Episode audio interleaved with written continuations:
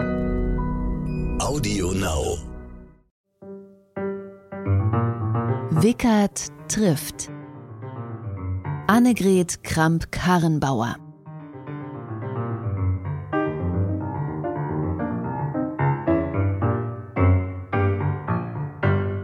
Hallo, guten Tag, hier ist Ulrich Wickert mit dem Podcast Wickert trifft.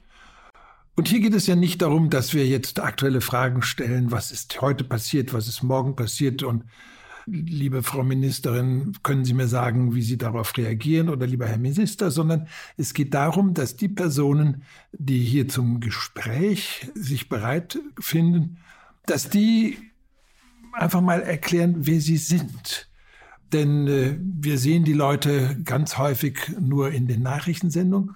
Aber was bringt sie eigentlich aus ihrer Biografie dahin, so zu entscheiden, wie sie entscheiden, so zu sein, wie sie sind? Heute sind wir zu Gast bei Annegret Kamp-Karrenbauer, der CDU-Vorsitzenden, denn wir sitzen im Haus ähm, der CDU im Konrad-Adenauer-Haus. Sie ist aber gleichzeitig die Verteidigungsministerin.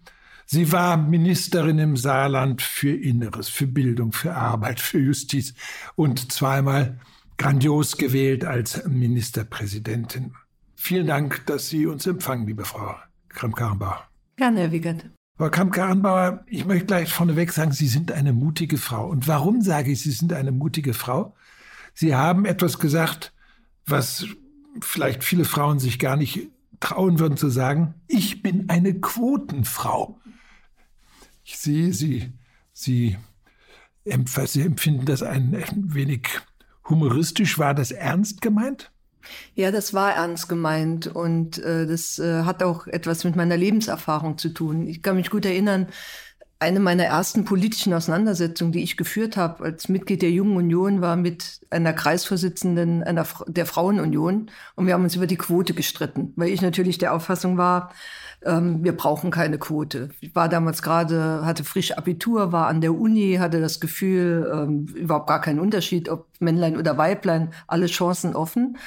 Und dann stellt man halt auch im Laufe seines eigenen Lebens fest, es ist äh, immer noch für Frauen komplizierter, Beruf und Familie unter einen Hut zu bringen. Und, und es gibt da gläserne Decken. Und äh, ich bin, äh, habe zum ersten Mal für den Bundestag kandidiert, äh, weil auf einem Platz eine Frau gesucht wurde und ich war da gerade äh, zur Stelle. Und Quote ist für mich nichts anderes, als jemanden eine Chance einzuräumen. Ob man die dann nutzt, ist eine eigene Sache. Äh, und wenn man ganz ehrlich ist, ähm, so ein System Volkspartei funktioniert natürlich auf der Grundlage von vielen Quoten, Regionalproports. Ja, Sie haben auch von Männerquoten genau, gesprochen. Regionalproports, äh, ob katholisch oder äh, evangelisch, Arbeitnehmer oder Unternehmer. Ähm, interessant ist nur, dass das Thema immer dann äh, schwierig wird, wenn es um die Frauenquote geht. Und deswegen braucht es auch eines selbstbewussten Signals. Äh, und viele Frauen haben ihre ersten Schritte eben dieser Quote zu verdanken. Sie haben was draus gemacht, äh, aber die ersten Schritte haben sie der Quote zu verdanken. Würden Sie das von sich auch sagen? Ja, absolut. Und zwar zweimal in meinem Leben. Also diese erste Bundestagsbewerbung, das war ein klassischer Frauenplatz auf der Liste. Und äh, da ist jemand oder jemand, eine Frau, kurzfristig abgesprungen und dann, äh, wie es der Zufall so wollte, konnte ich da kandidieren. Und ähm, beim zweiten Mal war es so, als ich ähm, Innenministerin wurde, war es so, dass mein Vorgänger äh, zurückgetreten ist. Und natürlich hatte der damalige Ministerpräsident Peter Müller auch so ein bisschen im Kalkül, was für einen Vorschlag kann ich jetzt machen, der diese Tatsache äh, schnell äh, in den Hintergrund treten lässt. Und das war natürlich etwas, was es in der Bundesrepublik noch nie gab, nämlich eine Frau als Innenministerin. Und insofern war das einer der Gründe. Aber wenn er mir das Amt nicht zugetraut hätte, äh, hätte ich auch die Chance nicht bekommen. Also das war die Grundlage. Aber es hat nicht geschadet, dass ich eine Frau bin. Aber Sie kannten ihn ja schon aus der Jungen Union. Sie war, glaube ich, dort ihre, Sie waren seine Stellvertreterin, nicht? Ja, ich war seine Stellvertreterin. Äh, und insofern äh, verbindet uns das auch, diese Zeit in der Jungen Union. Äh, und auch diese gemeinsame Oppositionserfahrung im Saarland äh, unter einem Ministerpräsidenten Oskar Lafontaine. Das ist harte Schule. Und äh, das war äh, immer auch etwas Besonderes äh, im Saarland, auch seit der Regierungsübernahme durch Peter Müller 1999 dass wir wirklich äh, ein, ein enger Kreis waren an Menschen, die aus dieser Opposition heraus sich in die Regierung gekämpft hatten. Und äh, daraus sind Freundschaften entstanden, die bis zum heutigen Tag halten. Und äh, das findet man in der Politik relativ selten. Damals äh, haben natürlich die Zeitungen gleich geschrieben, eine Innenministerin, wie werden denn die anderen Minister, Innenminister äh, da reagieren? Also es war so ein bisschen wie damals, als Frau Merkel bei Kohl das Mädchen war, waren sie plötzlich Müllers Mädchen.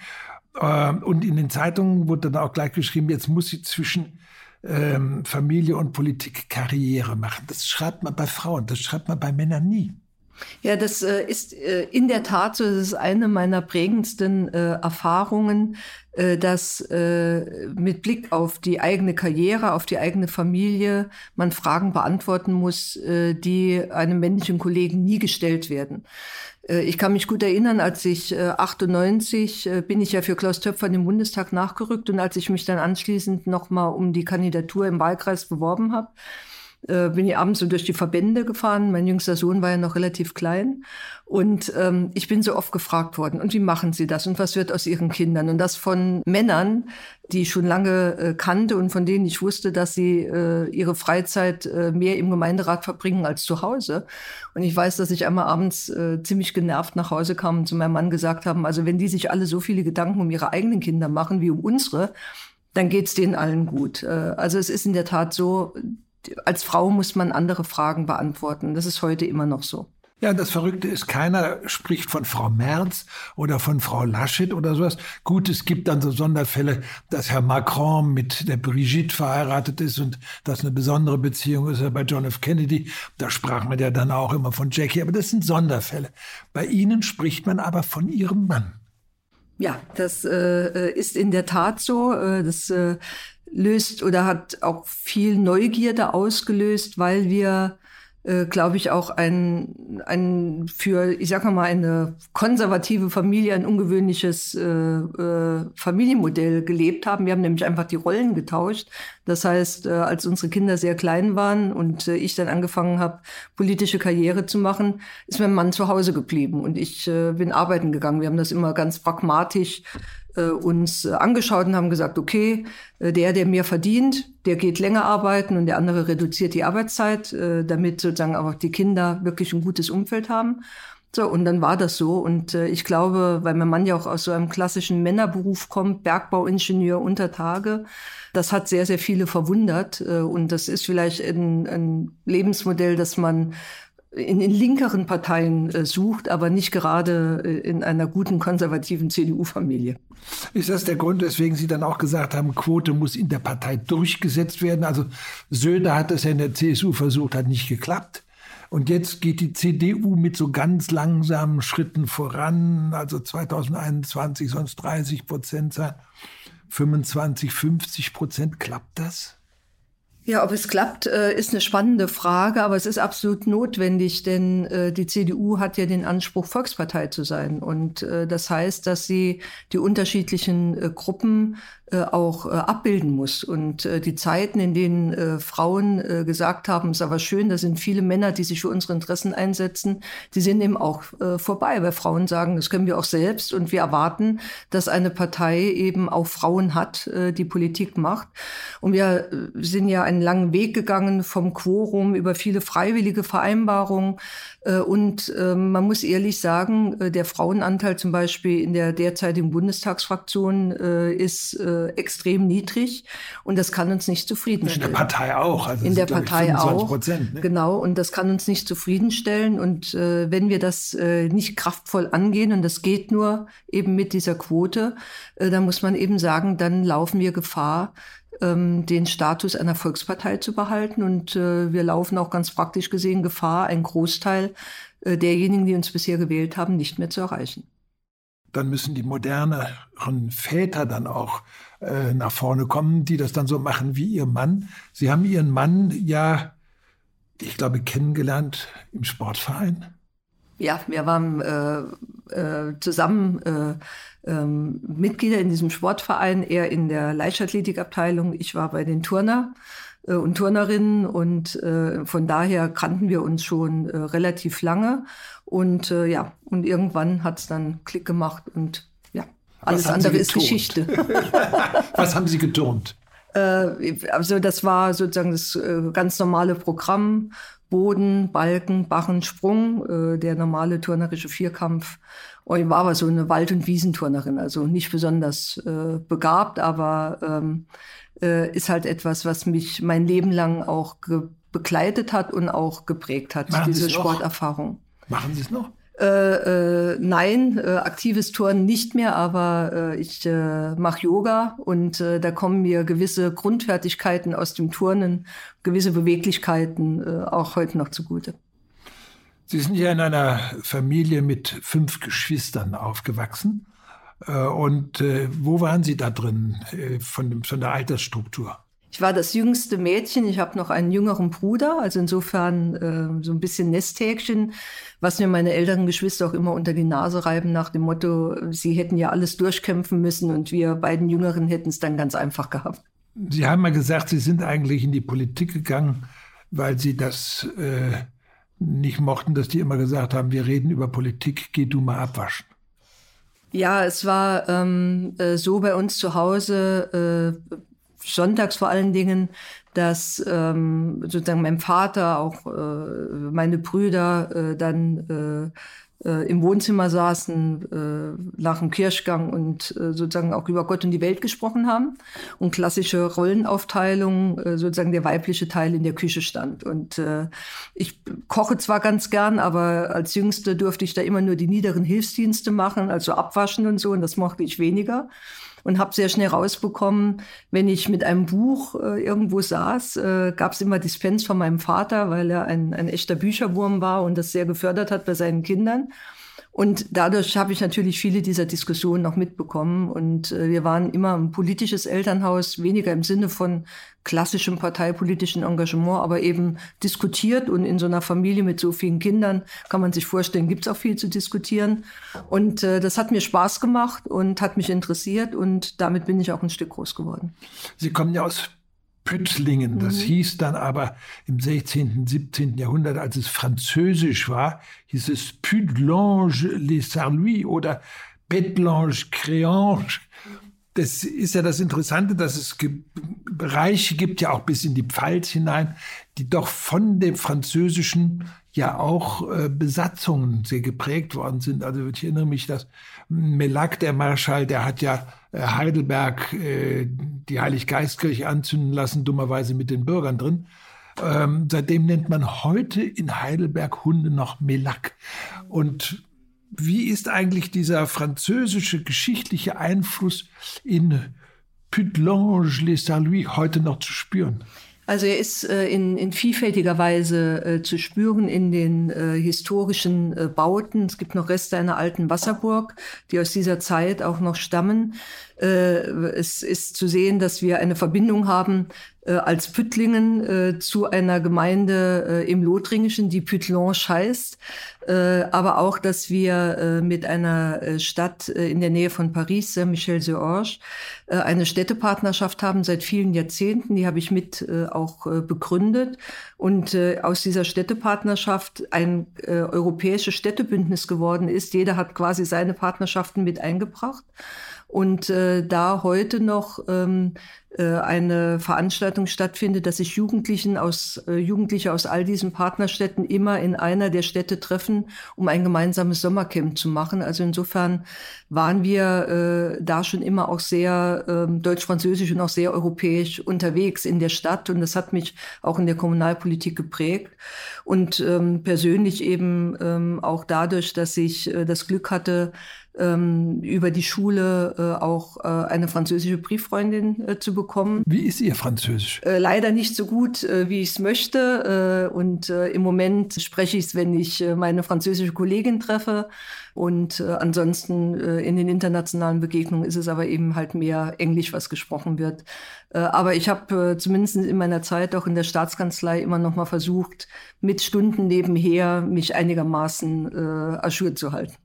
Sie haben ja, als Sie Ministerpräsident waren, ein sehr äh, interessanten Entwurf gemacht, dass Sie gesagt haben, Sie möchten, dass also in einiger Zeit sozusagen das Französisch gleichberechtigte Umgangssprache ist und dadurch natürlich auch die Schulen das verbreiten. Funktioniert das? Ja, es sind ähm, kleine Schritte, die wir vorangehen, aber es äh, zeigt Wirkung. Wir haben ja ein gutes Beispiel in der Region mit Luxemburg, wo die Kinder selbstverständlich mit drei Sprachen, Deutsch, Französisch und Luxemburgisch, aufwachsen. Und äh, wir haben eigentlich gute Voraussetzungen im Saarland, denn 40 Prozent der saarländischen Kindertagesstätten sind bilingual, in denen auch französische Erzieher und Erzieherinnen arbeiten. Und wenn man einmal erlebt hat, wie selbstverständlich kleine Kinder beide Sprachen äh, sozusagen aufsaugen und damit groß werden, äh, ist das ein, ein Riesenvorteil. Und äh, wir haben nach wie vor eine sehr hohe Zahl an äh, Schülerinnen und Schülern, die auch Französisch in der Schule äh, auch lernen und sprechen. Äh, alle Experten haben uns gesagt, das ist ein ganz wichtiger Ansatz mit Blick auf die Kinder und auf die Jugendlichen. Noch wichtiger ist es aber, dass das Französische im Alltag auch sichtbar und hörbar ist. Und äh, deswegen bin, wir, bin ich sehr dankbar, dass zum Beispiel der Saarländische Rundfunk äh, Nachrichten für Kinder in französischer Sprache anbietet, äh, dass wir immer auch äh, Publikationen in Französisch haben. Also ähm, dass sozusagen das kein Eliteprojekt ist, sondern wirklich auch äh, im Alltag erlebbar ist. Sie waren ja selber Bildungsministerin. Ich behaupte, in Deutschland wird viel zu wenig für die Bildung gemacht und habe jetzt erlebt, dass in Hamburg die Drittklässler in der Grundschule die Auswahl haben für Wahlpflichtfach als Sprache Italienisch. Und da habe ich gesagt, wieso das? Was halten Sie davon? Also ich kenne jetzt die, die Umstände in, äh, in Hamburg nicht, warum äh, gerade das äh, Italienisch.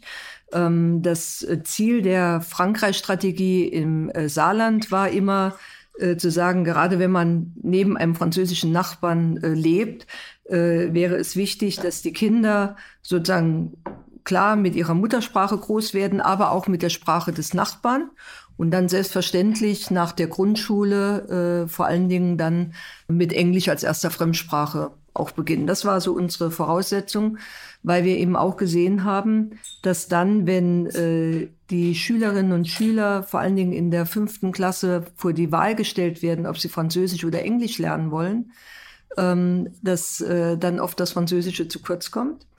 Und äh, ich habe für gesagt, wenn man in einer solchen europäischen Region groß wird, wie das im Saarland der Fall ist, äh, dann kann man die, die jungen Leute nicht für die Wahl stellen, Französisch oder Englisch. Das ist so, als wenn man einem Grundschüler sagen würde, was würdest du lieber lernen, lesen oder, oder rechnen. Äh, das geht auch nicht. Man muss beides können. Sie haben äh, natürlich dann auch erlebt, welche Schwierigkeiten es an der Grenze gibt. Sie haben gesagt, es kommen also ja auch französische Kindergärtnerinnen rüber in die Kitas und so weiter. Und das ist doch absolut absurd, welche Schwierigkeiten es gibt, dass ein Franzose bei uns arbeitet. Mhm. Das ist in der Tat richtig und das ist auch der besondere Erfahrungsschatz und Wert von Grenzregionen. Ähm, der, der ehemalige Ministerpräsident der deutschsprachigen Gemeinschaft in Belgien äh, hat einen schönen Spruch geprägt. Er hat gesagt, Europa ist wie eine Patchwork-Decke und die Qualität einer Patchwork-Decke entscheidet sich an der Haltbarkeit der Nähte. Und die Grenzregionen sind die Nähte, weil wir jeden Tag eben feststellen können, was im Alltag funktioniert und was nicht funktioniert. Und es ist in der Tat so, dass die, die, die staatlichen Grenzen wahrnehmbar mit Grenzkontrollen und so eben insbesondere seit den Vereinbarungen von Schengen im Grunde genommen nicht mehr existent sind. Aber wir haben nach wie vor Hürden und Grenzen in den Sozialsystemen, in unseren rechtlichen äh, Dingen, die den Leuten das Leben schwer machen. Es ist nicht zu erklären, dass wenn jemand, der auf der französischen Seite lebt, der zum Beispiel einen Unfall hat, einen Schlaganfall hat, warum der nicht ohne weiteres in ein saarländisches Krankenhaus fünf Minuten von der Grenze entfernt transportiert werden kann, sondern äh, weiter nach Frankreich ins Innere verlegt werden muss. Das aufzuhebeln, das ist wirklich eine harte Arbeit. Und das ist eine besondere Aufgabe, die Grenzregionen haben. Und ich würde mir wirklich wünschen, dass auch in den Hauptstädten äh, gerade der Staaten und der europäischen Staaten viel mehr auf diese Grenzregionen gehört wird. Nun ist ja im Januar 2019 der sogenannte Aachener Vertrag unterschrieben worden, also seine Weiterentwicklung des Élysée-Vertrags, des deutsch-französischen Freundschaftsvertrags sei. Da hieß es auch, man wolle in den Grenzregionen etwas verbessern. Aber wenn wir jetzt gesehen haben, dass zur Corona-Zeit das ja überhaupt ganz furchtbar war, dann, wenn ein Franzose schon rüberkam, dann durfte er arbeiten, aber er durfte beim Bäcker kein Brot kaufen. Das ist ja absurd. Das stimmt. Also Corona hat wirklich ähm, gezeigt, auch wie, wie dünn diese, diese Firnis ist zwischen Freundschaft über die Grenze hinweg, wenn wirklich eine so existenzielle Situation entsteht. Wir haben auf der einen Seite tolle Beispiele gehabt von Patienten, die ver verlegt wurden, auch ins, äh, ins Saarländische oder ins Rheinland-Pfälzische behandelt zu werden, äh, aber eben auch Anfeindungen etwa von, äh, von Krankenschwestern, von Pflegern äh, französischer Seite, die in saarländischen Krankenhäusern gearbeitet haben. Äh, und auf der anderen Seite, wenn man zum Beispiel in den äh, nordrhein-westfälischen, niederländischen Grenzraum schaut, äh, da hat das besser funktioniert. Und es hat deshalb besser funktioniert, weil es dort schon seit vielen Jahren eine wirklich strukturierte Zusammenarbeit zum Beispiel auch im Gesundheitswesen gibt, mit Abstimmungswegen, mit Gremien. Und äh, in dieser existenziellen Corona-Situation hat man gespürt, wo diese Form der Zusammenarbeit zwischen Deutschland und Frankreich noch nicht da ist. Und da, wo das nicht der Fall war, hat es wirklich auch Schaden verursacht. Und das ist für mich wirklich ein Zeichen gewesen, dass wir diese Form der grenzüberschreitenden Zusammenarbeit einfach noch intensiver vorantreiben müssen, als das bisher der Fall ist. Wobei das ja verwunderlich ist, weil wir ja so tun, als wenn wir Deutschland, Frankreich besonders befreundet seien, wir besonders viel machen. Äh, Macron ist einer, der ja mit großen Gesten und vielen Worten auf Deutschland zugegangen ist. Es ist ihm aber eigentlich von Berliner Seite aus niemand so richtig entgegengekommen. Also es hat sicherlich am Anfang, als er seine große Rede äh, gehalten hat, äh, äh, gab es nicht die große emotionale Antwort. Ähm, aber ähm, jetzt in dieser existenziellen Corona-Situation, als es um die Frage ging, ist eigentlich Europa handlungsfähig und zur Solidarität auch in einer der schwierigsten, auch Wirtschaftskrisen in der Lage und können, das war ja die Frage auch an uns Deutsche, können wir so ein bisschen den Vorwurf unserer Krämerseele zur Seite legen und zeigen, wir setzen ein deutliches Zeichen der Solidarität. Da ist es eben gelungen und da gab es die Antwort auch auf den, auf den äh, äh sozusagen auf diesen Anspruch von Macron in dem Merkel-Macron-Plan, der ja im Grunde genommen jetzt auch zu der finanziellen Einigung auf der europäischen Ebene geführt hat. Aber damals hat weder der Außenminister noch äh, die Kanzlerin etwas gesagt. Sie haben äh, dann eine quasi Antwort ge gegeben, die aber in Frankreich irritiert hat, weil sie gesagt haben, Straßburg soll nicht mehr Sitz des Europaparlaments sein. Äh, sie haben einen europäischen Sitz für, in der UNO gefordert, obwohl Europa ja gar nicht Mitglied der UNO ist. Und sie haben dann einen europäischen Flugzeugträger gefordert. Da fragt man sich, wer gibt den Einsatz? Der Bundestag oder der französische Präsident? Und da hat man gesagt, das ist keine Antwort auf uns. Ähm, war das von Ihnen so gewollt, dass Sie gesagt haben, ich komme einfach mal mit ein paar visionären Gedanken? Nein, diese ähm, Gedanken waren äh, äh, auch sehr gut äh, äh überlegt und äh, interessant war, dass äh, neben der öffentlichen Debatte in Frankreich äh, sozusagen über die Kontakte äh, auch auf den Arbeitsebenen äh, und hinter den Kulissen äh, die, die Zustimmung äh, durchaus da war. Äh, ich mache das mal an einem Beispiel fest ähm, dass wir äh, über so etwas wie einen Flugzeugträger reden. Das hat ja auch viel Gelächter ausgelöst. Aber ähm, wenn man sich mit der Frage befasst, dann weiß man, dass äh, sozusagen hinter dem Synonym Flugzeugträger die Frage steht äh, eines gemeinsamen Systems von Marineeinsätzen aus der Luft und äh, zu Wasser äh, und äh, dass es äh, durchaus Sinn macht, äh, hier auch europäische Fähigkeiten zusammenzufassen, ähm, weil jeder sehr genau weiß, äh, äh, wie hoch die Belastung äh, etwa durch Flugzeugträger in Großbritannien und auch in Frankreich ist. Also da gibt es Dinge, äh, wo man zusammenarbeiten kann. Und das ist ja auch immer ein Anspruch auch der französischen Seite, zu sagen, wir müssen in Europa autarker werden, souveräner werden. Äh, und äh, man muss die Dinge dann eben auch konkret vorantreiben. Und äh, das war in diesen Vorschlägen drin. Im Übrigen war in, in meiner Antwort auf Macron gab es eben auch viele Punkte, wo es eine hohe Übereinstimmung auch mit der französischen Seite gab. Und insofern hat es zumindest die Debatte auch mit befeuert. Und ich finde, es wichtig, dass man die Debatten führt, auch wenn sie kontrovers sind. Das ist auf jeden Fall besser, als wenn äh, es einfach nur ein dröhnendes Schweigen auf Vorschläge gibt. Aber lassen Sie uns mal über Politik und Macht sprechen, weil diese beiden gehören ja dringend zusammen. Und äh, Sie haben ja gesagt, dass Sie am Anfang Ihrer politischen Laufbahn schon auseinandersetzen hatten, zum, hatten zum Thema Quoten, Quotenfrau. Haben Sie zu der Zeit schon Macht ertragen müssen, vielleicht als negativ? also im, im Sinne von, ich habe eine gute Idee und die will ich umsetzen, habe ich die Möglichkeit dazu. Und da wird natürlich sehr schnell klar, äh, dass äh, auch in einem System, zum Beispiel auch in einem System wie einem Stadtrat, und äh, das waren ja meine ersten Schritte, die ich gegangen bin. Da haben Sie noch studiert, glaube ich, in der Da habe ich noch studiert, genau.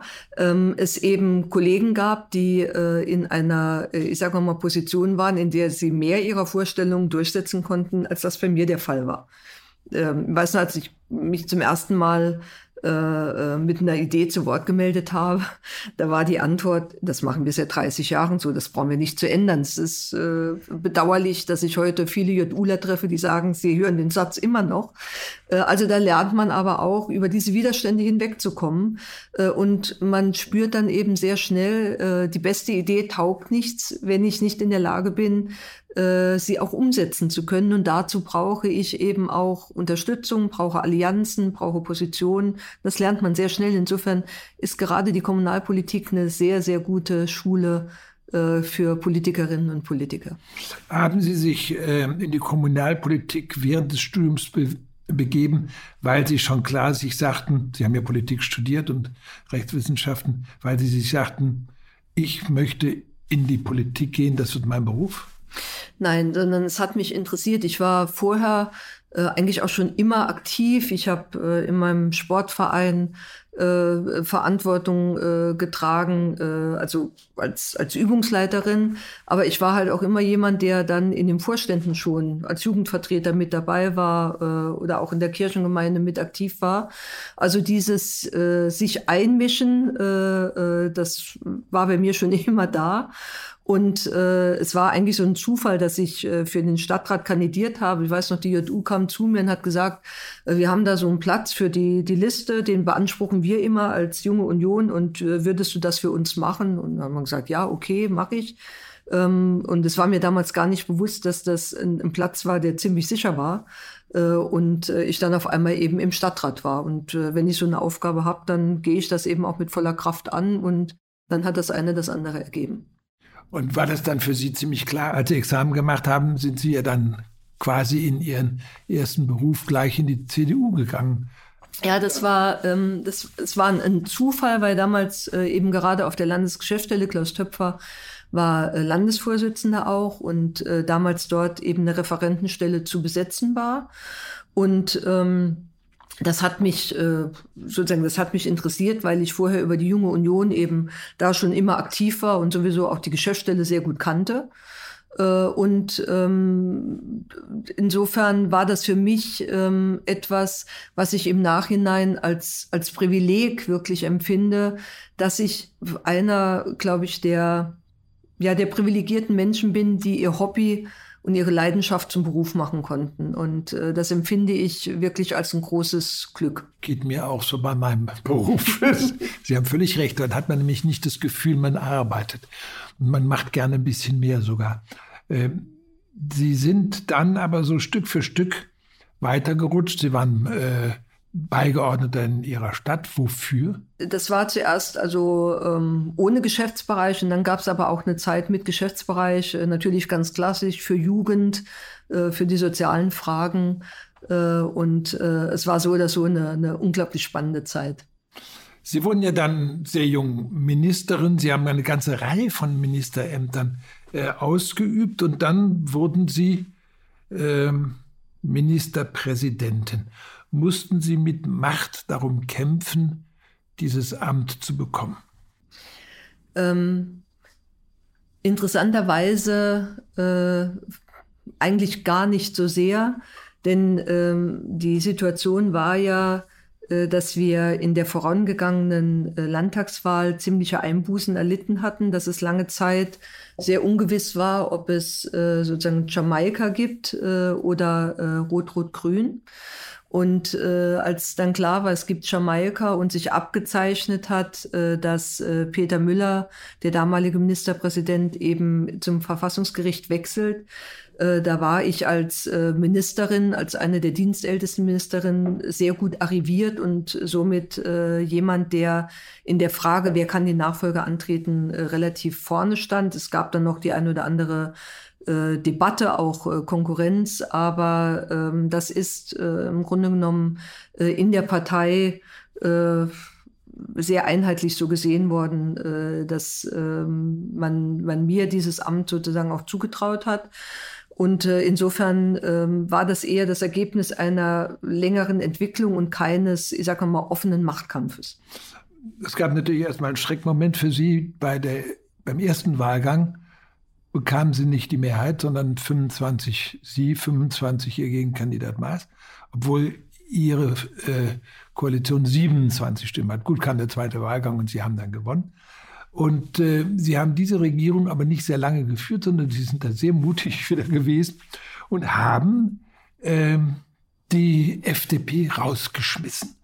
Und äh, sie haben die rausgeschmissen äh, zu einem Moment am 6. Januar, drei Königstreffen der FDP in Stuttgart, als Herr Rösler damals seine Rede hält und alle haben gesagt, das hat sie extra gemacht.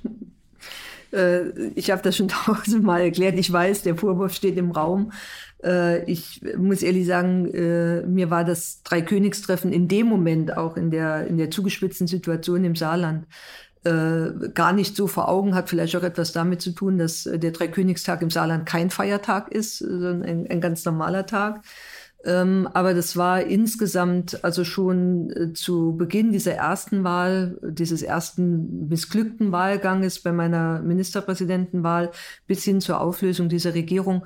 Das waren sehr intensive, auch sehr schwierige äh, Monate, ähm, weil ich auf der einen Seite eben äh, gesehen habe, wie groß die Herausforderungen für das Land sind, in welche schwierige Situationen wir hineinlaufen. Auf der anderen Seite ähm, eben die, diese Regierung immer instabiler wurde. Das hatte was mit der Verfasstheit der FDP zu tun und ähm, im Grunde genommen äh, über einen gewissen Zeitraum dieser Entscheidungsprozess dann auch äh, gereift ist und eben an dem Tag äh, eben auch öffentlich wurde. Das war deshalb auch eine ganz schwierige Situation, weil das eine sozusagen das Verhalten der Partei ist, aber man nie vergessen darf, dass ich äh, eben auch Ministerkolleginnen und Kollegen dann entlassen habe, mit denen ich äh, sehr freundschaftlich und eng sowohl von Seiten der Grünen als auch von Seiten der FDP zusammengearbeitet habe. Und das war auch menschlich eine ganz schwierige Situation. Sie hatten ja mit Angela Merkel darüber gesprochen und die hatte Ihnen abgeraten davon, diesen Schritt zu machen. Sie haben es trotzdem gemacht.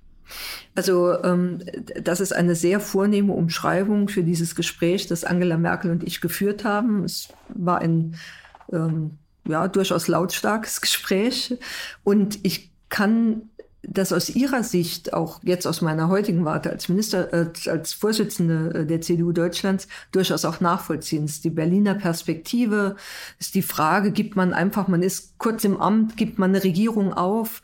Äh, was heißt das dann auch für die Stabilität der eigenen Bundesregierung, für den Koalitionspartner? Und man konnte diese Entscheidung, die ich getroffen habe, wirklich nur nachvollziehen, wenn man diese Situation vor Ort selbst erlebt hat. Und für mich war so einer der Punkte, die mich auch in diese Entscheidung mitgebracht haben, äh, dass ich bei äh, Gesprächen, bei Terminen äh, hier in Berlin ähm, so kurz vorher einfach auch erlebt habe, wie das Saarland so zur Lachnummer geworden ist. Äh, gesagt habe, oh, was, was treibt ihr da wieder für, für Verrücktheiten? Und äh, das war ein Punkt, wo ich gesagt habe, das kann ich einfach nicht zulassen. So, das, aber jemanden Außenstehenden rüberzubringen, ist ganz, ganz schwer. Und ähm, ich habe sozusagen dieses Gespräch zum Anlass genommen, auch nochmal für mich zu überlegen, ist es wirklich das Richtige? Und bin aber sozusagen bei meiner Überzeugung geblieben. Sie haben sich keinen Schreck einjagen lassen durch laute Kritik. Ja, ich bin mit äh, vielen Geschwistern groß geworden. Da war es auch nicht immer ein, einfach und nicht immer leise. Sie haben ja dann äh, 2017 einen sehr großen Wahlerfolg gehabt, der dazu geführt hat, dass der bis dahin glorios äh, wirkende äh, SPD-Kandidat Herr Scholz äh, eigentlich äh, seinen Heiligenschein verloren hat. Und trotzdem haben Sie äh, relativ bald sich darüber Gedanken gemacht, ob Sie vielleicht nicht doch das Amt aufgeben sollten, um das Amt der Generalsekretärin der CDU zu übernehmen. Wann kam so der erste Funken, dass Sie für sich alleine darüber nachgedacht haben? Ähm, also nicht während des Wahlkampfes, weil da war ich so fokussiert, äh, auch in dieser wirklich sehr schwierigen Situation, äh, doch diese entgegen der äh, Umfragen diese Wahl zu gewinnen. Ähm, dann sozusagen über den Sommer und als es klar war, dass Angela Merkel nochmal antritt, äh, dass wir in die Bundestagswahl hineingehen, ähm, und äh, sagen wir, da, da lag natürlich äh, es durchaus auf der Hand, dass diese Frage möglicherweise auf mich zulaufen kann. Ähm, aber ich muss sagen, es, diese, diese ganzen Jahreswechsel, der war so überlagert mit diesen schwierigen Sondierungsgesprächen in Jamaika, die dann gescheitert sind und das gleiche dann nochmal mit der SPD. Ähm, das hat äh, schon sehr vieles äh, äh, absorbiert und äh, als klar war, wir gehen in die Koalitionsverhandlungen mit der SPD, dann kam eben auch äh, das entsprechende Gespräch äh, Wie war von, das? von Angela. Ja, Denn das war doch wahrscheinlich nicht so, dass äh, Sie sich getroffen haben und gesagt, wir reden jetzt mal über dieses Thema, sondern Sie haben das dann wahrscheinlich so heimlich mal einfließen lassen. Äh, nein, es war so, dass äh, wir äh, uns verabredet hatten äh, äh, zum Essen, um sozusagen äh, auch zu reden. Äh, aber über, ohne, ohne Tagesordnung. Ja, ohne Tagesordnung, aber da war klar, es geht um die Frage, äh, wie geht es jetzt weiter in den Koalitionsverhandlungen. Äh, und dann hat mir eben die Kanzlerin auch die Frage gestellt, ob ich nach Berlin wechseln würde.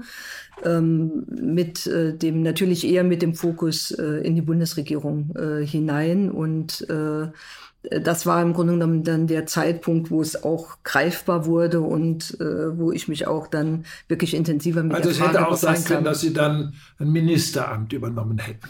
Ähm, ja, also das war eigentlich das Angebot, äh, sozusagen, um, um das es ging. Äh, und äh, dieser Vorschlag, äh, dann zu sagen, also eigentlich ähm, würde mich das Amt der Generalsekretärin sozusagen noch, noch mehr interessieren und äh, halte das auch für im Moment äh, für das, das Notwendigere mit Blick auf die Situation der Partei, so immer in, in 2017, 2018.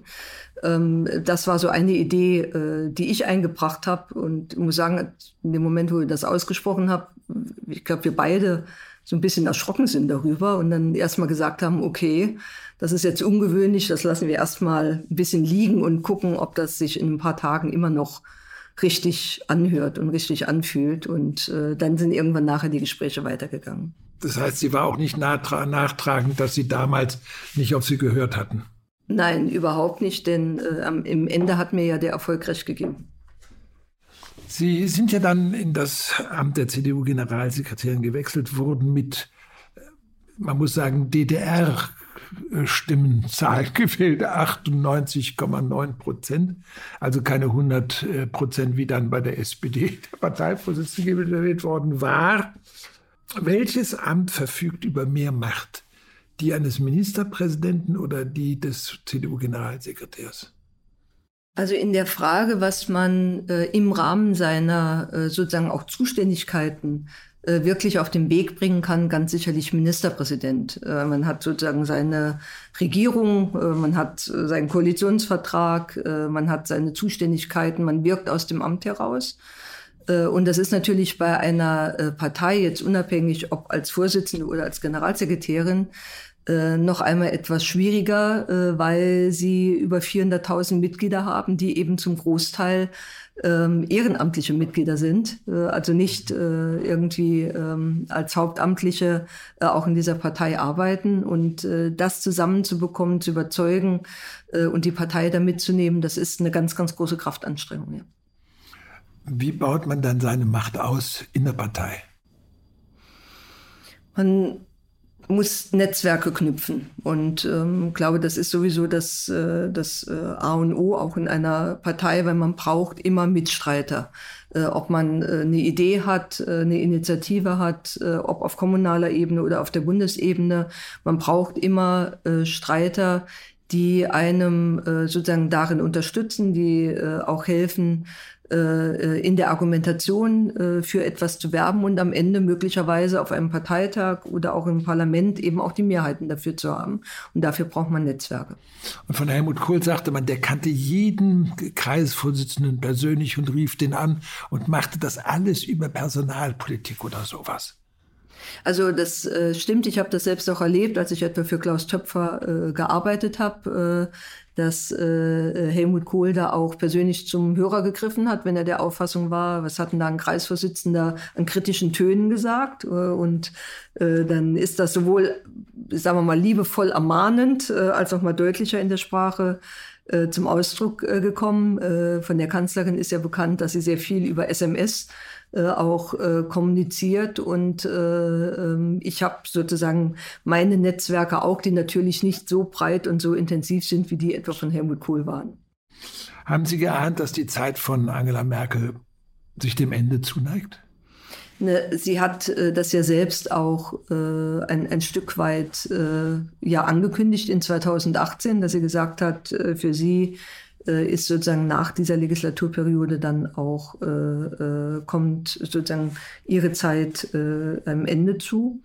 Und äh, insofern ist das natürlich äh, mit der Entscheidung in 2018 dann viel virulenter geworden und hat Prozesse auch äh, beschleunigt, äh, die vorher so äh, vielleicht in der Geschwindigkeit nicht abzusehen waren. Gut, es kommt dann der Kampf um den Parteivorsitz. Und äh, den haben Sie gewonnen mit der Macht des Wortes. Hatten Sie diese Rede sich ganz genau überlegt? ich habe noch äh, bis äh, in die frühen Morgenstunden vorm, äh, äh vor diesem Parteitag, also vor diesem Tag, äh, noch äh, an dieser Rede gearbeitet und sie war ja auch nicht ausformuliert, sondern ich hatte einen Stichwortzettel und habe dann auch frei gesprochen. Und ich habe mir in den Tagen vorher ähm, eben sehr viele Gedanken darüber gemacht, auch mit meinem Freundes- und Beraterkreis, was ist so die Botschaft, wie gehe ich es an? Und ähm, ich glaube, der entscheidende Punkt war, dass die Partei in Hamburg ähm, die einen, einen Parteivorsitzenden oder eine Parteivorsitzende wählen wollte. Es ging ja nicht um die Frage Kanzlerkandidatur und Kanzler, es ging ja um die Frage Parteivorsitz und ähm, eine Rede äh, zu halten, die sozusagen diese Seele der Partei erreicht. Äh, das war, glaube ich, die Aufgabe und das ist mir an dem Tag gut gelungen. Und das ist Friedrich Merz nicht gelungen. Ähm der eine ausformulierte, etwas dröge Rede gehalten hat, mit dem Ergebnis, das wir alles kennen. Aber dann haben Sie sicherlich auch schon gedacht, jetzt muss ich meine Macht ein wenig sichern, denn nun war die Partei ja in sagen wir, drei Fraktionen nicht gespalten, aber doch zerfallen. Und sie haben dann zu dem Generalsekretär ernannt den Chef der Jungen Union, Paul Ziemiak. War das ganz bewusst Machtpolitik? Ähm, es war ähm, ein, ein klares Zeichen auch an die, vor allen Dingen an die Jüngeren in der Partei. Äh, und ähm, das hat sich im Nachhinein auch wirklich bewährt, Äh, denn vieles, was wir jetzt auch äh, Corona geschuldet an, äh, an neuen Parteiformaten, an Digitalisierung gemacht haben, ist eben auch von Paul, von Paul Ziemiak vorangetrieben worden, der zu dem Thema ganz anderen Zugang hat, als das bei mir der Fall war. Also insofern äh, war das eine bewusste äh, Entscheidung, äh, auch ein Signal an die Jüngeren zu setzen. Das und dass er natürlich auch jemand war, der ja erkennbar mich nicht unterstützt hat, kommt dann noch als Effekt mit dazu. Wobei die junge Union, wenn man das äh, jetzt so sieht, ist ja eigentlich ein Männerverein. Aber wenn man ganz ehrlich ist und sich die junge Union anschaut über all die Jahre, äh, dann äh, äh, war sie das schon immer mehr oder weniger. Es gab äh, zwar mit Hildegard Müller auch eine Bundesvorsitzende, aber es sind auch in der Jungen Union immer Wellenbewegungen äh, gewesen. Äh, und im Moment ist es in der Tat so, dass wir viele, auch viele gute junge Männer haben, die da vorne stehen. aber nach meinem Geschmack könnten es durchaus noch bedeutend mehr junge Frauen sein. Wir haben auch gute JU-Vorsitzende, etwa in Schleswig-Holstein. Äh, und äh, ich hoffe, dass das auch die Beispiele sind, äh, die deutlich machen, da geht noch mehr und dass die junge Union eben auch versteht, es liegt in ihrem eigenen Interesse, dass da auch noch mehr geht. Es gibt bei James Bond ein Buch, das heißt, sag niemals nie. Und äh, ich glaube, das ist etwas, was man sich klar machen muss. Man soll eigentlich nie, nie sagen, sondern man muss immer etwas offen halten. Sie haben gesagt, Sie werden nicht in das Kabinett eintreten und sind dann doch eingetreten, was man Ihnen natürlich dann vorgehalten hat. War das nie sagen ein Fehler? Ähm, es war zumindest ganz schwer nachher äh, zu argumentieren und zu kommunizieren. Ähm, es war ja in der Tat so, dass das Angebot in ein Kabinett einzutreten von Anfang an da war und ich das ja. bewusst ja auch nicht angenommen habe, äh, weil äh, ich eben auch der festen Überzeugung war, dass es insbesondere die Partei ist, die eben jetzt äh, äh dieses Signal braucht, dass sie an erster Stelle steht. Äh, und äh, als Sie aber über diese Frage ähm, äh, Verteidigungsressort äh, gesprochen haben und auch die Frage, ähm, was für ein Signal braucht die, die Bundeswehr, da war eben die Hauptüberlegung, ähm, was, was gibt das stärkste Signal, das man eigentlich senden kann, ist, wenn sozusagen die Vorsitzende der größten Regierungspartei dieses Amt auch selbst übernimmt. Äh, und ähm, das sozusagen, das habe ich dann auch gemacht, nicht gezwungenermaßen, sondern äh, weil mich auch dann die Aufgabe gereizt hat. Von wem kam die Idee? Von Ihnen oder von der Kanzlerin? Mm, das ist, glaube ich, in so einem Gespräch wieder gemeinsam geboren worden. Das äh, sind oft Prozesse, die sich gegenseitig so ergeben. Äh, und äh, ich muss sagen, ich bin heute sehr dankbar, dass ich diese Möglichkeit erhalten habe, weil es ist eine, eine sehr erfüllende Aufgabe auch. Man lernt tolle Menschen kennen. Wir haben wirklich tolle Menschen in der Bundeswehr. Und deswegen mache ich das auch sehr, sehr gerne. Aber mir war schon auch bewusst, dass es nicht einfach zu kommunizieren ist. Das stimmt. Die CDU hat ja zugestimmt, die Wehrpflicht nicht mehr auszuüben. Ich selbst halte das für einen Fehler, weil man das zumindest gesellschaftlich hätte diskutieren müssen. Denn die Bundeswehr führt, die Ausbildung führte ja dazu, dass mal der Millionärssohn mit dem Metzgersohn auf der Stube war und das Ganze ist weggefallen. Und das Schlimme dabei ist, dass natürlich das soziale Pflicht ja damit auch weggefallen ist. Hätte man das Ganze nicht mehr diskutieren müssen damals? Also es ist damals in der Partei sehr intensiv diskutiert worden. Es gab ähm, sozusagen die Argumentationshefte pro und contra, viele Veranstaltungen in der Partei.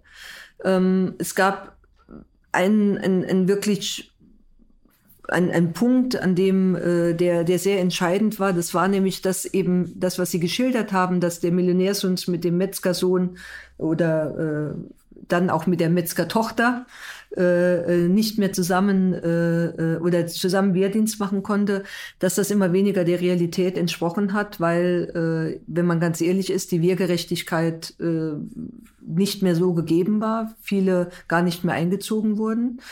Ähm, es hatte auch etwas mit der äh, mit dem Thema Sparen und Finanzverfassung äh, zu tun. Ähm, ich selbst habe die Entscheidung damals auch bedauert, äh, weil aus meiner Sicht eines der Signale, die damit einhergegangen sind, das Signal war, Ähm, wir reden immer mehr über die Rechte, die jemand in einem Staat hat, in einer Gesellschaft hat, aber immer weniger auch über die Pflichten, die dazugehören. Und ähm, das jetzt, äh, das war ja etwas, was ich bei meiner Zuhörtour in der Partei auch äh, wirklich sehr intensiv erlebt habe, eben dieser Wunsch äh, nach einem Dienst äh, nochmal da ist, weil die Leute sagen, es muss doch, gibt doch was, was uns zusammenhält und das wäre vielleicht ganz gut, sowas wieder einzuführen. Nicht mehr die alte Wehrpflicht, aber einen allgemeinen Dienst. Ähm, dass das so ernsthaft diskutiert wird, zeigt, äh, dass es da wirklich eine Lücke gibt und äh, dass es ein Bedürfnis danach gibt. Ich bin ganz Ihrer Meinung, äh, dass wir etwas tun müssen, dass die Gemeinschaft mehr gepflegt wird. Und es gibt viele Leute, auch Helmut Schmidt hat für soziale Pflicht ja sich ausgesprochen. Also das ist nicht nur eine Frage der CDU, sondern es ist eine grundsätzliche Frage in der Gesellschaft. Und äh, ich bedauere es sehr, dass äh, die Umsetzung sehr weit entfernt ist. Das Problem ist ja, dass es das freie soziale Jahr gibt, aber viel zu wenig St Plätze dafür. Also die Regierung tut zu wenig, um überhaupt Plätze zu schaffen, damit es das freiwillige äh, soziale Jahr für alle gibt, die es machen wollen. Ähm, zuerst einmal ist es ja ein guter Befund, dass wir so viele haben, die äh, das äh, tun wollen, egal ob beim Freiwilligen Sozialen Jahr oder beim Bundesfreiwilligendienst. Das betrifft ja auch Ältere. Äh, und dass wir da überall mehr Plätze haben. Auch jetzt der neue ähm, äh, Dienst, dieses Dein Jahr für Deutschland, das wir als Bundeswehr im nächsten Jahr anbieten wollen. Äh, wir haben schon eine ganz hohe Zahl an Interessenten, äh, die jetzt schon sich Termine nehmen für Bewerbungsgespräche. Äh, also es gibt ein hohes Interesse daran. Und äh, das, das, das Mindeste, was wir tun können und tun müssen, ist aus meiner Sicht, dass wir jedem, der sich engagieren will, auch die Gelegenheit dazu geben. Und trotzdem bleibe ich persönlich dabei. Das ist in der CDU noch nicht ganz ausdiskutiert, aber es ist meine persönliche Auffassung. Ähm, ich könnte mir auch gut eine Pflicht vorstellen, weil es eben dann auch diejenigen umfasst, die vielleicht diesen Impuls von sich heraus noch gar nicht so haben, äh, aber im Nachhinein vielleicht auch sagen, war doch gut, dass ich dieses Jahr gemacht habe. Ja, man hört ja von denjenigen, die das freiwillige soziale Jahr gemacht haben, dass es ihnen unglaublich geholfen hat, sich selbst zu finden. Und heute, da hören die mit 17, 18 bei der Schule auf und dann fahren sie erst mal irgendwo hin nach Neuseeland und sagen, ich muss mich neu finden oder arbeiten auf der Affenfarm in Namibia und kommen zurück und wissen immer noch nicht, was sie werden wollen. Also ich kann das äh, aus der Erfahrung meiner, meiner Familie, meiner eigenen Kinder äh, bestätigen, die alle, äh, alle drei, und da bin ich sehr stolz drauf, äh, ein äh, entsprechendes freiwilliges Jahr gemacht haben.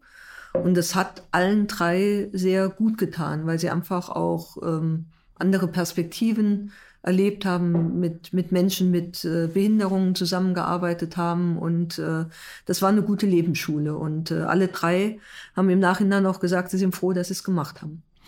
Kommen wir zurück zur CDU und zur Frage der Macht. Ähm, es kommt der Moment, wo man den Eindruck hat, da sind ein paar Männer, die wollen die Frau da an der CDU-Vorsitz bekämpfen. Und äh, beim CDU-Bundesparteitag äh, im November 19 sind sie wieder sehr mutig. Sie halten eine kluge Rede und bieten gleich an, also wer mich hier herausfordert, der soll jetzt hierher kommen und es tun. Und kein Mann hat es getan. War von ihnen genau dahin gezielt. Ja. Also funktioniert. Augenscheinlich, ja.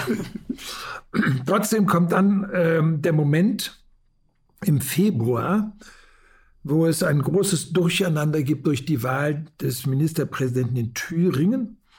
Die CDU, die AfD wählen den FDP-Chef Kemmerich zum Ministerpräsidenten. Und da glaube ich, dass sowohl Sie wie auch Herr Lindner einen Fehler gemacht haben. Sie haben beide Ihre Fraktion dort nicht klar genug gesagt, lass es sein. Sie haben die Empfehlung gegeben, es nicht zu tun. Linden hat die Empfehlung. Man muss mal da nicht auf den Tisch hauen und sagen, Schluss. Also wir haben sicherlich, oder ich weiß nicht, wie es bei Christian Lindner war, aber bei mir war das so, äh, nicht nur ich alleine, sondern auch mit anderen, äh, auch im Vorfeld der Wahl, äh, wirklich mit, mit Engelszungen, kann man so sagen, auch das sehr deutlich nochmal gesagt. allerdings in der Tat nicht in diesem Impuls, ich klopfe jetzt auf den Tisch und, und verbiete euch das, äh, was im Übrigen auch nicht funktioniert, denn das sind äh, ja, sehr, ja, das sind äh, sagen wir eigenständige Abgeordnete und ähm, mir mir ist das nochmal sehr aufgefallen an dem Abend, als ich ja äh, auch äh, beim CDU-Vorstand und bei der CDU-Fraktion äh, da auch war. Äh, und äh, wo ich nochmal festgestellt habe, dass das, was ich wirklich als eine Ungeheuerlichkeit empfunden habe, dass äh, ein, ein AfD oder dass jemand in ein Amt gewählt wird äh, mit den Stimmen der äh, AfD, äh, auch im Angesicht äh, und im Anbetracht unserer Geschichte, äh, dass das wirklich ein, ein Bruch ist und etwas Ungeheuerliches dass das mitnichten von einem Großteil der damals Anwesenden so gesehen wurde. Und ähm, wo ich auch ähm, gespürt habe, das ist jetzt so ein Punkt, ähm, wo es auch darum geht, ob wir diese Partei CDU zwischen Ost und West, äh, zwischen den unterschiedlichen Verbänden wirklich zusammenhalten können. Und das geht dann eben nur, das ist eine ganz große Kraftanstrengung, das geht dann nur, wenn wirklich alle auch an einem Strang ziehen. Und ähm, wenn, wenn dann so der Moment kommt, wo man spürt, da gibt es Absatzbewegungen von dieser Linie, die vielleicht gar nicht in der Sache begründet sind, sondern aus taktischen anderen Erwägungen. Ähm, dann, dann war das auch so ein Punkt, wo ich gesagt habe, wenn wir da jetzt nicht aufpasst, dann kann es am Ende sein, äh, dass ich zwar noch Vorsitzende bin, aber Vorsitzende einer Partei, die sozusagen sich mit Abspaltung leben muss. Und ähm, das äh, wollte ich auf keinen Fall zulassen. Das hat aber dazu geführt, dass Sie gesagt haben, ich gebe das Amt auf. Es hat dazu geführt, dass ich gesagt habe, ich äh, äh, werde nicht mehr als Kanzlerkandidatin äh, äh, antreten und äh, gesagt habe, und für mich ist selbstverständlich, dass derjenige oder diejenige, die dann Kanzlerkandidat oder Kandidatin wird, nachher auch den Parteivorsitz in die Hand nehmen äh, muss, äh, weil das äh, schon Sinn macht, das zusammenzuführen. Und in dem Moment, wo klar war, es gibt mehrere Kandidaten und äh, wo auch klar war, äh, auch nach vielen Gesprächen, dass es sozusagen keine Gemeinschaftsformation äh, gibt, äh, sondern dass es streitig ausgetragen wird, äh, war eben ja eigentlich auch der Plan, dass äh, diese Personalentscheidung schnell herbeigeführt wird, nämlich noch vor Ostern. Aber dann kam Corona und seitdem leben wir in einer anderen Realität. Damals ähm, wurde auch gerade in Teilen der CDU gesagt, äh, man darf mit der AfD nicht und man darf mit der Linken genauso wenig. Und das ist aber in der Partei umstritten. Also der Ministerpräsident äh, Günther zum Beispiel in äh, Schleswig-Holstein sieht das ein bisschen anders. Er sagt, die Linken sind schon anders. Sehen Sie das auch so? Ja, zuerst einmal ähm, muss man, äh, glaube ich, sehen, dass politisch gesehen ähm, man von, von beiden Parteien schon deutlich machen muss, dass sowohl die AfD, die sicherlich in einem besonders starken Maße, äh, aber auch die Linken äh, im Grunde genommen vom Inhaltlichen her nichts haben, was uns miteinander verbindet. Äh, und daran ändert die Tatsache auch nichts, dass äh, Linke in dem einen oder anderen Kommunalparlament oder auch in dem einen oder anderen Landesparlament, insbesondere im Osten, äh, vielleicht äh, gemäßigter äh, äh, auftreten. Äh, wenn ich mir äh, zum Beispiel die Positionierung zum Thema äh, Vereinigte Staaten anschaue, wenn ich mir die Positionierung zum Thema äh, Außenpolitik und anderes anschaue, da gibt's ganz massive Unterschiede. Und hinzu kommt, und das darf man eben nicht unterschätzen, gerade auch in den ostdeutschen äh, Verbänden, ich habe das sehr stark in Thüringen bei den Diskussionen erlebt, da sitzen und tragen noch viele Menschen für uns Verantwortung, die unter der SED auch gelitten haben. Und die sagen, äh, legitime Nachfolger äh, hin oder her, äh, mit denen kann und will ich auf keinen Fall zusammenarbeiten. Und deswegen muss die CDU, und das ist unsere Aufgabe, ein Angebot machen, dass möglichst viele Menschen sozusagen in die politische Mitte kommen äh, und nicht ihre Aufgabe darin sehen, äh, mit äh, Kräften der äh, politischen Extreme zusammenzuarbeiten. Ich finde interessant, dass Sie sagen, man muss sehen, dass die Leute in die Mitte kommen. Das wirft man ja gerade der CDU vor, dass sie rechts ja ein Loch gelassen hat. Ähm, glaube, muss man noch mal differenziert betrachten. Es gibt einen, einen harten Kern äh, in der AfD, von dem ich sage, der war nie CDU-nah und ehrlich gesagt, den möchte ich auch nicht in der Nähe der CDU haben.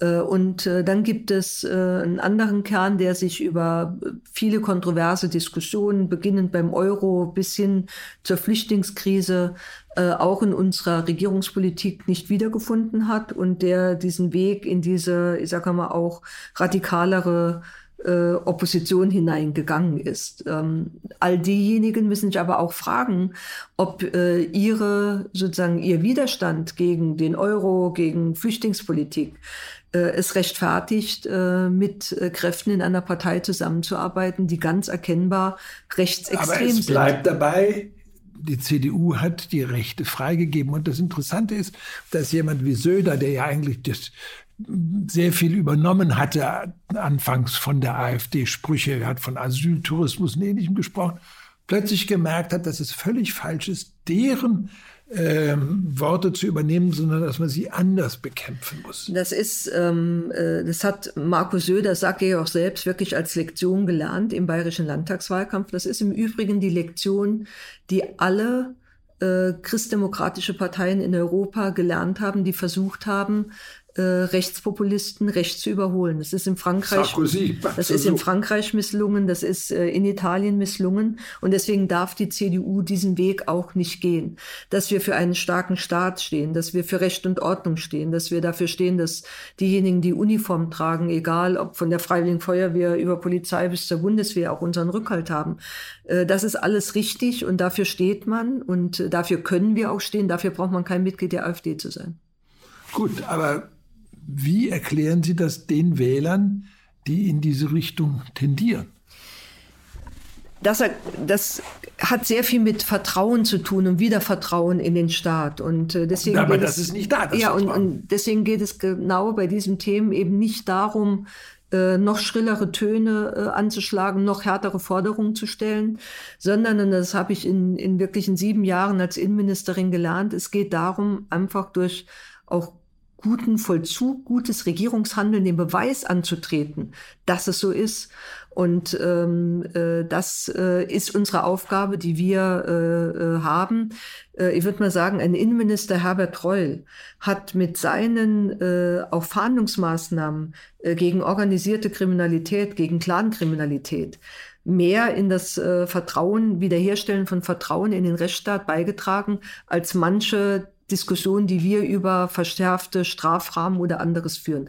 Innenpolitik lebt insbesondere davon, dass sie sich wirklich auch im Regierungshandeln widerspiegelt. Und da müssen wir äh, immer dafür sorgen, äh, dass wir diejenigen sind, die das, was sie sozusagen im Programm stehen haben, dann auch umsetzen.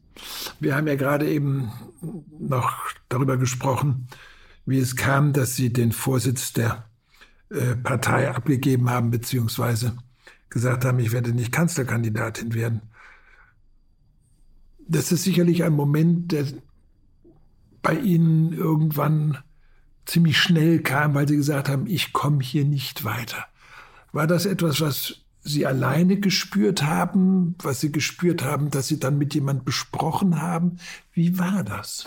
Ja, natürlich habe ich äh, darüber auch äh, Gespräche geführt und mit meinem Mann darüber gesprochen. Wie ist denn bei Ihnen zuerst gewesen? Kam sozusagen die Erkenntnis? Ja, es ist, es ist immer so ein, ein, ein, ein Prozess von, man, man sieht sozusagen diese Herausforderung äh, und auch diese Gefahr für die CDU. Und äh, ich bin äh, eigentlich von Natur aus jemand, der äh, so etwas, ähm, auch so eine Hürde immer als Herausforderung wahrnimmt und sagt, okay, dann jetzt erst recht, dann probiere ich das jetzt.